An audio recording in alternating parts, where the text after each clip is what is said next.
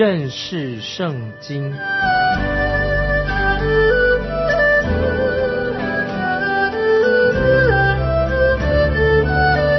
认识上帝的话，把上帝的话带到全世界。本节目是由认识圣经机构和环球广播电台联合制作，欢迎收听。亲爱的听众朋友，你好，欢迎收听认识圣经。我是麦基牧师，我们来看以斯帖记旧约以斯帖记第二章第一节。这事以后，亚哈水鲁王的愤怒子息，就想念瓦什提和他所行的，并怎样降职办他。这节经文提到这事以后，是指哪件事情呢？是指第一章所发生的事情过了之后。也包括了亚哈水鲁王对希腊发动了一次的战争，而且亚哈水鲁王打了一个败仗，在波斯王亚哈水鲁极度沮丧的时候，他就回到皇宫里面。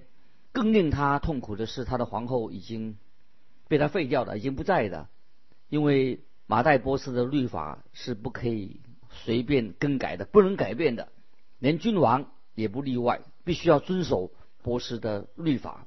皇后瓦斯提不再是他的皇后了。这个时候，如果要了解亚哈水鲁王对希腊发动的战役，必须要看啊一般的历史，这里有记载。因为圣经并没有记载亚哈水鲁王对希腊所发动的战争。那么这件事情是说到波斯王亚哈水鲁率领大军要攻击希腊。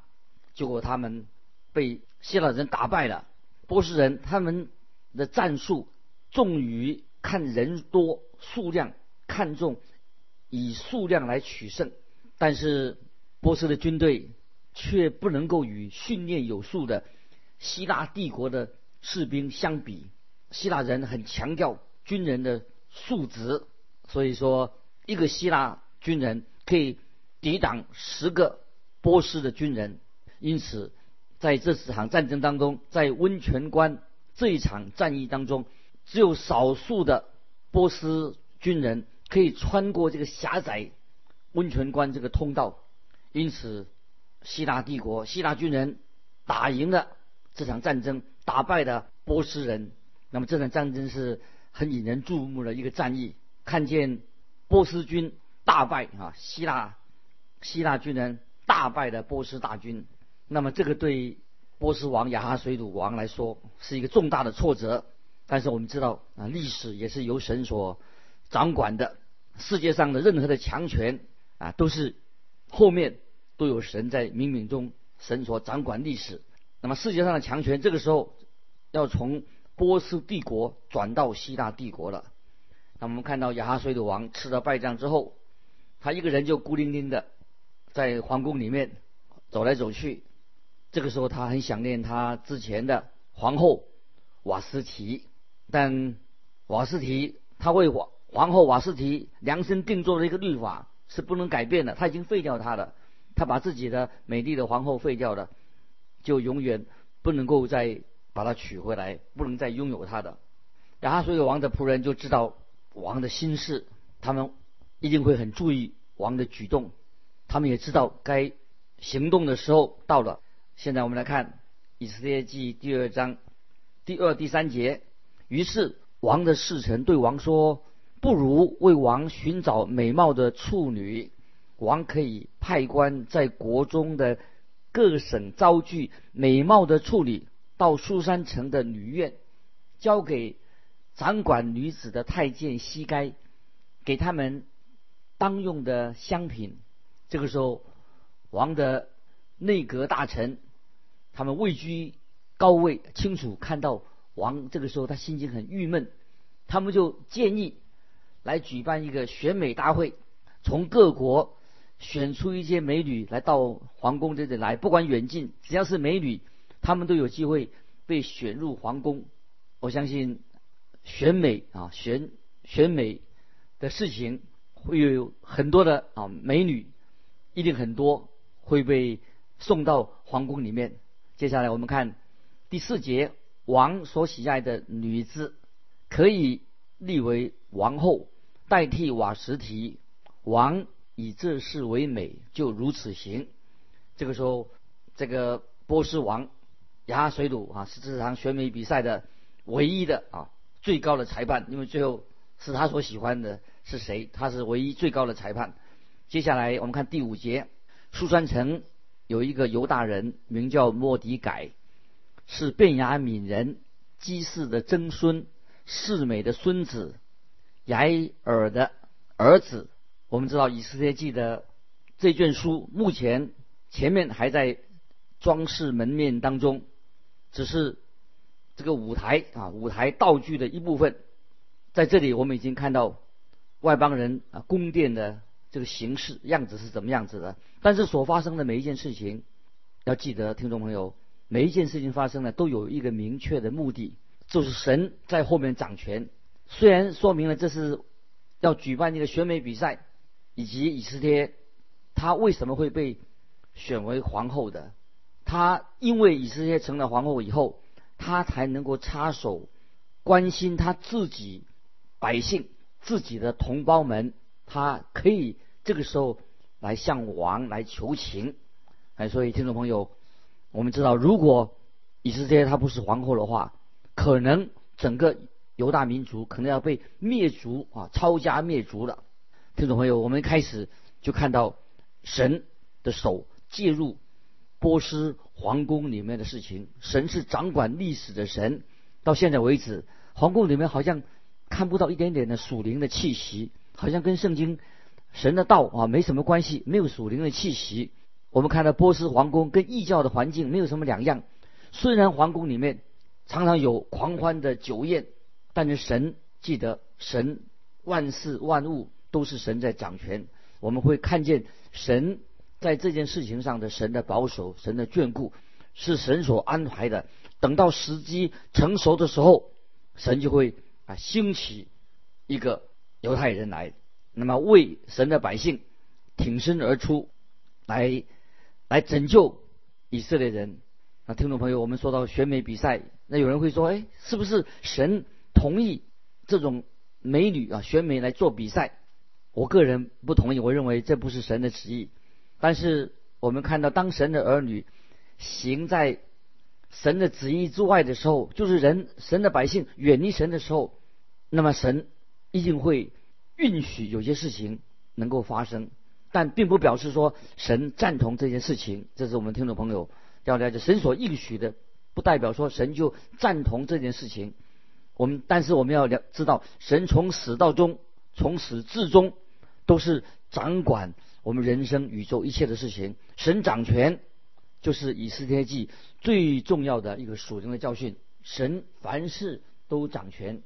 今天有些基督徒是活在神的旨意的边缘当中，或者活在神的旨意之外，没有完全接受神的旨意来引导，没有按照神的旨意来生活，就是说他们没有行在神的旨意当中。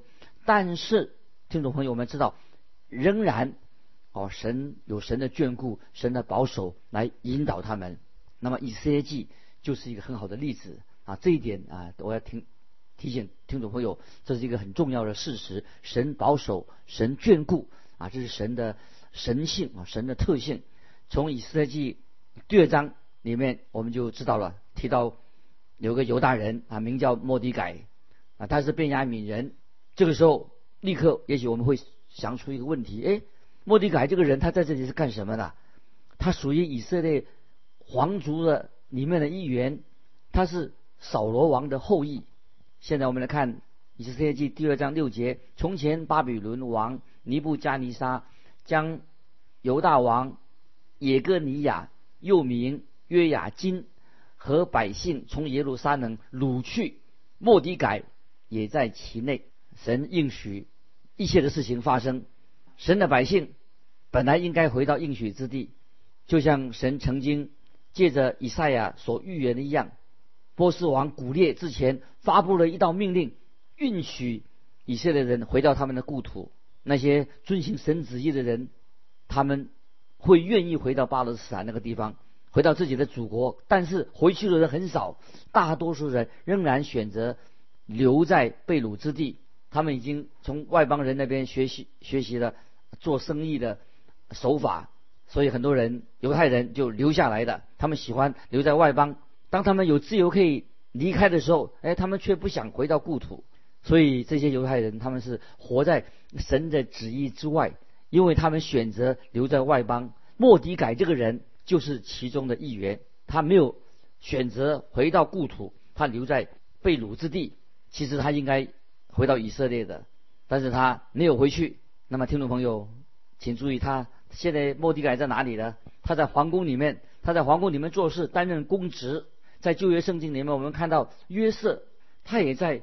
埃及的皇宫里面从事公职，可是我们都知道约瑟他却是行在神的旨意当中，是神的旨意。他在埃及皇宫里，皇宫里面，但以理他也在巴比伦的宫廷里面，他也是合乎神的旨意，在神的旨意之中。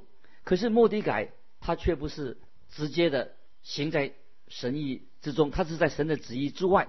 在以斯帖记就说的很明白，神的保守眷顾。是因为神的保守眷顾是以斯帖记的这个主题。神的眷守、眷顾、保守，一个定义是什么呢？就是说到神如何的纠正、改正、帮助这些不在神旨意之内的这些犹太人。虽然我们看到莫迪改是行在神的旨意之外，虽然他没有寻求神的帮助，但是我们仍然我们看到神的。眷顾保守，神在暗中的引导他。就在这个时候，听众朋友，也许你认为说，莫迪改跟那些犹太人，他们应当回转归向真神才是啊。我们知道他们并没有。这件莫迪莫迪改，我们看到他跟以斯帖记里面没有提到，没有提到神的名字，也没有提到祷告的事情，因为他们都是行在神旨意之外的人。虽然莫迪改和以斯帖。他们没有是神在神的旨意之外，但是我们可以知道，他们仍然啊仍然是在神的保守、神的眷顾当中。稍后我们就啊看得清楚了。虽然这些被掳的以色列人遭遇到不顺利啊不顺利，遇到很多的难处，但是仍然这些人都在神的保守当中。我们看到莫迪改可能在他年轻的时候啊，就是第二次。犹大国被掳离开耶路撒冷之后，莫迪改啊就是当中的一员。那么这是在犹大王约雅金主政的时候发生的事情。第一次被掳离开耶路撒冷的人当中，多半是那些皇宫啊那些贵族啊皇室的贵族。那么但以理就是当时的其中的一员。那么在第二次以色列人被掳了，是指的一般啊一般的。中上阶级的人，可以中上阶级的人，那莫迪改就在这一次，在第二次被掳的。那么第三次被掳，我们知道第三次以色列人被掳，就是耶路撒冷完全被毁了，最后只留下一些啊穷人啊留在当地。这个时候，我们知道莫迪改这个人，他有一个年轻的表兄弟，他的父母可能是在尼布贾尼沙攻占耶路撒冷的时候被杀害的。当时有很多人。在尼布加尼沙攻占耶路撒冷的时候被杀害。接下来我们看第七节，第七节，莫迪改抚养他叔叔的女儿哈大沙，后名以斯帖，因为他没有父母，这女子又容貌俊美，她父母死了，莫迪改就收她为自己的女儿。这里提提到以斯帖。是希伯来人的名字，是明星啊，明星的意思。以斯帖是明星的意思。按照圣经的记载，她就是像明星，她是明星，是一个非常美丽漂亮的女孩。莫迪改他就抚养她，把她当做自己的女儿。她最好的条件就是她自己的美貌，她美貌非凡。要为牙水鲁王选皇后的消息一宣布的时候，就立刻引起。莫迪改啊，这个犹大人莫迪改他的兴趣，因为他在皇宫里面工作，所以他有机会看到来自各地报名参加选美的女孩。那么他心里想说，这些女孩跟他自己的女儿以斯帖相比的话，他觉得没有人能够比他自己的女儿，他说抚养的女儿更美丽。接下来我们看第八、第九节，王的谕旨传出，就招聚许多女子到苏山城，交给掌管女子的西该。以斯帖也送入王宫，交付西该。西该喜悦以斯帖，就恩待他，急忙给他需用的香品和他所当得的份，又派所当得的七个宫女服侍他，使他和。他的宫女搬入女院上的好的房屋，听众朋友，你可以看到神的眷顾保守，已经介入了这件事情。莫迪改他带着年轻的他自己的养女女儿以斯帖参加报名选美比赛。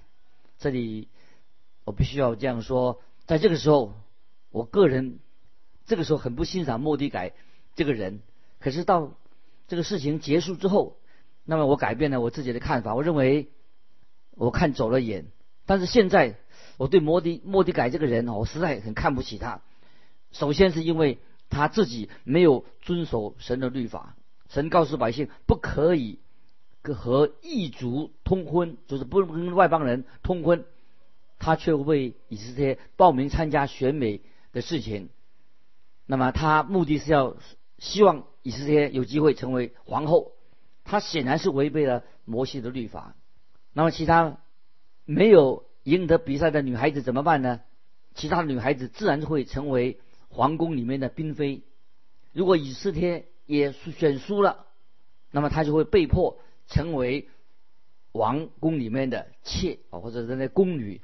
那么以色列的下场不是就很悲惨吗？但是莫迪改这个人，他却愿意冒这个险。在这里，听众朋友，我们又再一次看到啊，神所强调的，神掌管宇宙所发生的每一件事情，神掌管历史的神。我们看到这个时候，以色列被带进了皇宫了。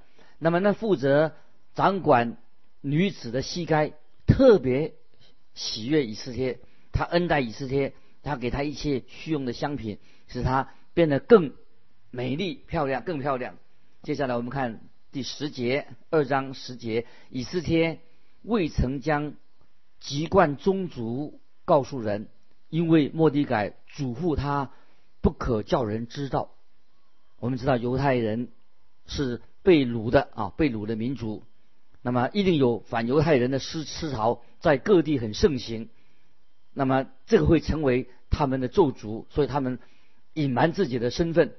巴比伦这个国家里面，也许也是一样啊。那么，只要你读到尼布加尼沙摧毁耶路撒冷的时候，那么他们就把犹太人掳到巴比伦去，你就可以知道尼布加尼撒王多么憎恨啊这些犹太民族。当这个时候，尼布加利沙已经不在舞台上的巴比伦。人已经不在舞台上的，那么新兴的国家就是波斯帝国已经取代了他们的地位，可是他们仍然是反犹大的情节啊，反犹太人啊，这个今天仍然会有。莫迪改自己他对这个事情非常的敏感，所以他就警告他的女儿以色列哦，不要透露他自己的身份，不要透露他的国籍。那么这种沉默，就等于是他要他否认自己的信仰。否认他自己的国家，因为多年以来，宗教本来是犹大人、以色列人的一个标志。当莫迪改和以色列他否认他们自己的国籍，就等于否认了他们自己的信仰、他们的宗教。当他们留在被掳之地的时候，他们已经哦，这些人可以说都是行在神的旨意之外的。啊，听众朋友，当弟兄姊妹行在神的旨意之外的时候，会有什么样的表现呢？他们就不敢公开承认自己是啊基督徒。今天有的基督徒也是不敢承认，在人面前了，不敢承认他们是基督徒，怕别人笑他们。啊，这个时候莫迪改跟以斯帖啊，就是这种状况。接下来我们看第十一节，莫迪改天天在女院前边行走，要知道以斯帖平安不平安，并后事如何。听众朋友，当你行在神的旨意当中的时候，你心里面就会有平安，得到安息，因为神会使万事都互相效力，叫爱神的人得到益处。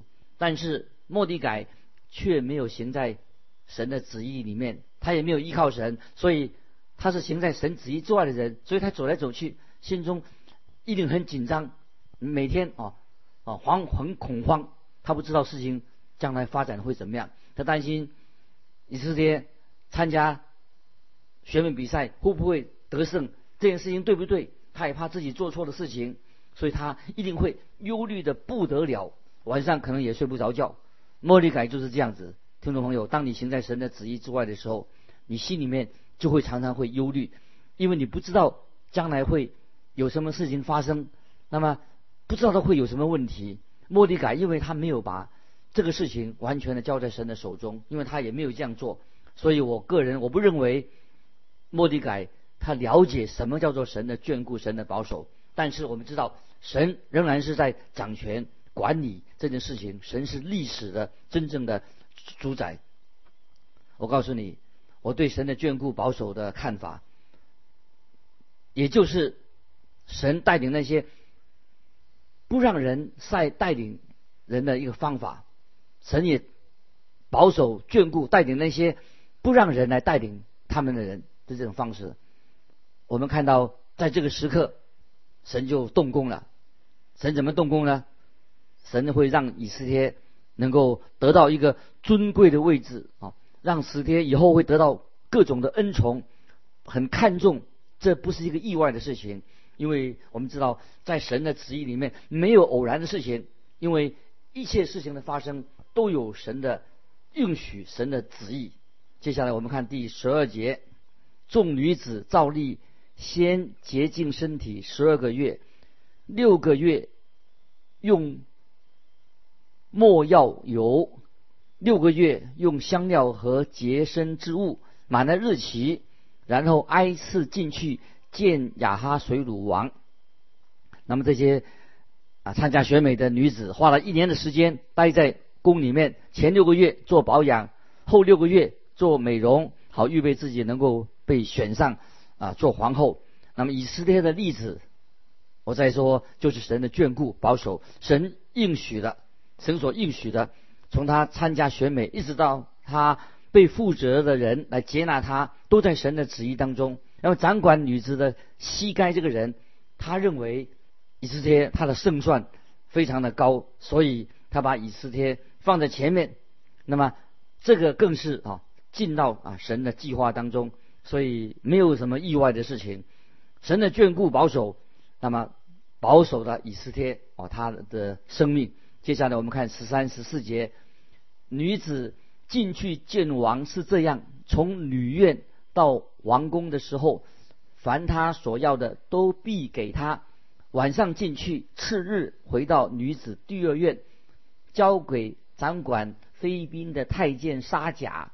除非王喜爱他，再提名招他，就不再进去见王。这些女子。准备了一年，这一天终于来到了。每个女孩子都要进到王的面前啊，到他的宫内觐见王。那么王可以挑选她做决定。这些女子可以挑选她最喜爱的衣服、珠宝。很快的，就次序就要轮到以斯帖了。那么他必须要把握这个大好的机会。如果他没有被选中的话，他他就会成为波斯皇宫里面的宫女之一啊，或者妾。那么犹大女子来说，对犹大女子来说，这是一个很悲哀的事情。难怪莫迪凯啊，他是因特别紧张，紧张的不得了，因为他知道他们这样做是行在不是在神的旨意之内，在神的旨意之外。他知道，对他这个抚养长大这个女孩来说，这是唯一的机会，他一定要好好的把握。但是最重要的，我们都知道，还是神在后面掌权。接下来我们看第。十五节，莫迪改叔叔雅比该的女儿，就是莫迪改收为自己女儿的以斯帖，按次序当进去见王的时候，除了掌管女子的太监西该所派定给他的，他别无所求。凡看见以斯帖的，都喜悦他。现在轮到以斯帖了，他决定保持他的原貌，他已经够美了。每个见到以斯帖的人都说，就是他，他是最美的。听众朋友，是不是神的手在干预，在引导？没有错，神开始动工了。神要把他放在王位的旁边。如果他不在这个位置上，以色列这个民族可能要被灭族了。这事情不会发生的，因为神不会违背他所应许过的。神。绝不食言，神的应许必然啊成就。听众朋友，我们今天时间的关系，我们就在这里做一个停顿，让听众朋友继续默想啊神的保守，神的眷顾。我们每一个人都在神面前都要做一个信靠神的人，要行在神的旨意当中，不可以行在神的旨意之外。我们也看见啊，神是掌管我们一生。虽然我们有时远离远离神的旨意，但是。仍然，神呼召我们要回转，归向他，行在他的旨意里面。那我们就分享到这里。欢迎听众朋友，如果你有感动，欢迎你来信跟我们分享你的信仰生活。欢迎来信记得环球电台认识圣经麦基牧师说。愿神祝福你。我们下次再见。